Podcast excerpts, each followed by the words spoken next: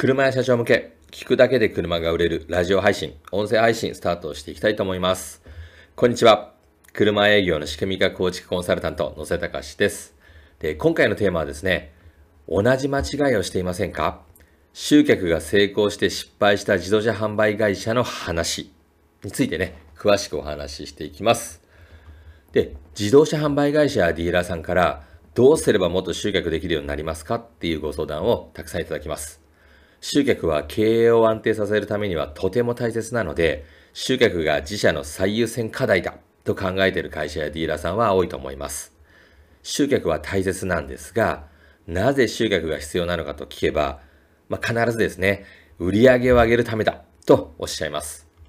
集客の目的が売り上げを上げるためにやっているのでしたら、もしかしたらあなたの会社も集客は成功したけど失敗してしまうという可能性があります。で、このようなお話をすると、え、野瀬さんも集客できて成功したんでしょ？と聞かれるんですが、私は確かに集客ができるようになってうまくいったっていうことは事実です。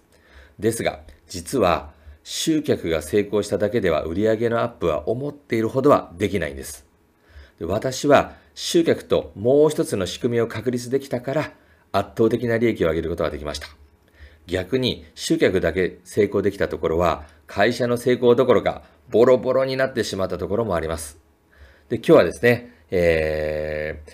今回ね、このあの音声配信をね、お聞きのあなたには同じ間違いをしてほしくないので、集客が成功して失敗した自動車販売会社のお話をお伝えしたいと思っています。で、まず最初にですね、集客をなぜ最初に考えてはいけないのかについてお話しします。集客はね、必要なことっていうのはね、否定はもちろんしません。ですが、売上アップが目的の場合には、必ずしも先に集客ではありません。で、この音声配信の中でもかなり口を酸っぱく言ってるんですが、多くの自動車販売会社やディーラーさんは、売上アップのために集客をすることによって、時間もお金もかけてしまっているんです。でつまりですね、集客が目的となってしまうことで、大きく利益を損なう結果となってしまっている会社が非常に多いんですね。でそして、実は集客を求めて失敗する理由は、利益を失うことだけではありません。で次に、集客が成功して失敗した自動車販売会社の話についてお伝えしていきます。で、このお話は実際にあった話です。で、この会社は、集客こそが自社の売り上げを上げるために必要なことだと集客に力を入れて、広告だけではなく、自社サイトからの集客にも力を入れて、周りのライバルよりも集客に成功することができました。最初は集客が増えたので、車も売れるようになり、売り上げは上がったように見えました。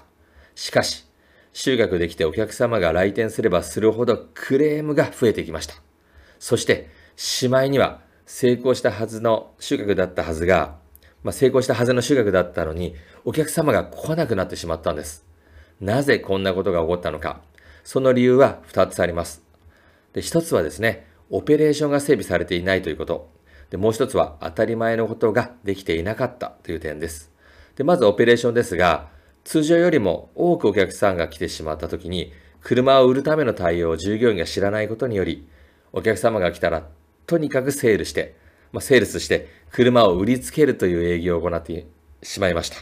で、そしてもう一つは、挨拶、掃除など、お客様をお迎えする上での当たり前のことを怠っていた点です。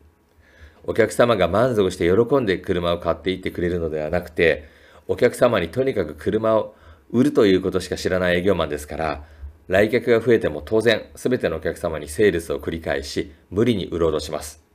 中には断りきれずに買ってしまった人もいるので、最初は売り上げが上がりますが、後々クレームが増えてしまいます。また、売るために値引きが常態化し、利益率が大きく下がってしまったんです。そして、挨拶や掃除ができていないので、お客様の来店が増えれば悪い部分が目立ってしまいます。自社のホームページなどではいいことをね、アピールしたり、広告でも素晴らしいことを掲載していても、実際に来店したお客様は、思っていたお店と違うと不満を持ってしまったんです。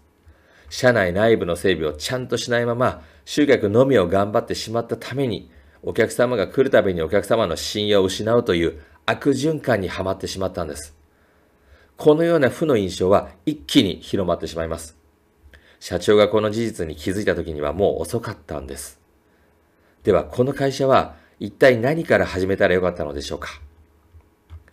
集客に力を入れる前に整備しないといけないことはについてお話ししていきます。でそれはですね、営業の仕組み化を導入して営業マンを教育することです。集客ができたとしても車が売れるとは限りません。なぜなら、商談して制約して初めて車の販売となるからです。営業力がないと集客をどんなに頑張っても売り上げを上げることはできないんです。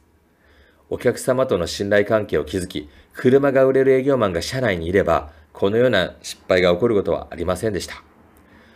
お客様が一気に増えてしまうと、それまで行っていたやり方では対応ができなくなってしまいます。また、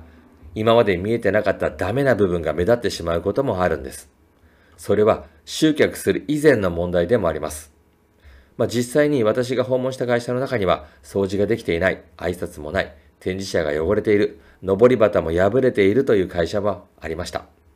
で、これはお客様をお迎えする姿勢ができていないので、この状態で集客に成功したとしても、確実にクレームの嵐になるでしょ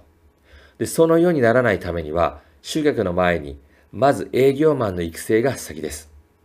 営業マンを売れる営業マンに育成することで、来店したお客様の制約率を上げて、利益のアップを図れば、集客を頑張らなくても売上アップという目標がすぐに達成できます。そして営業の仕組み化を導入すれば満足して買ってくれるお客様も増えるんです。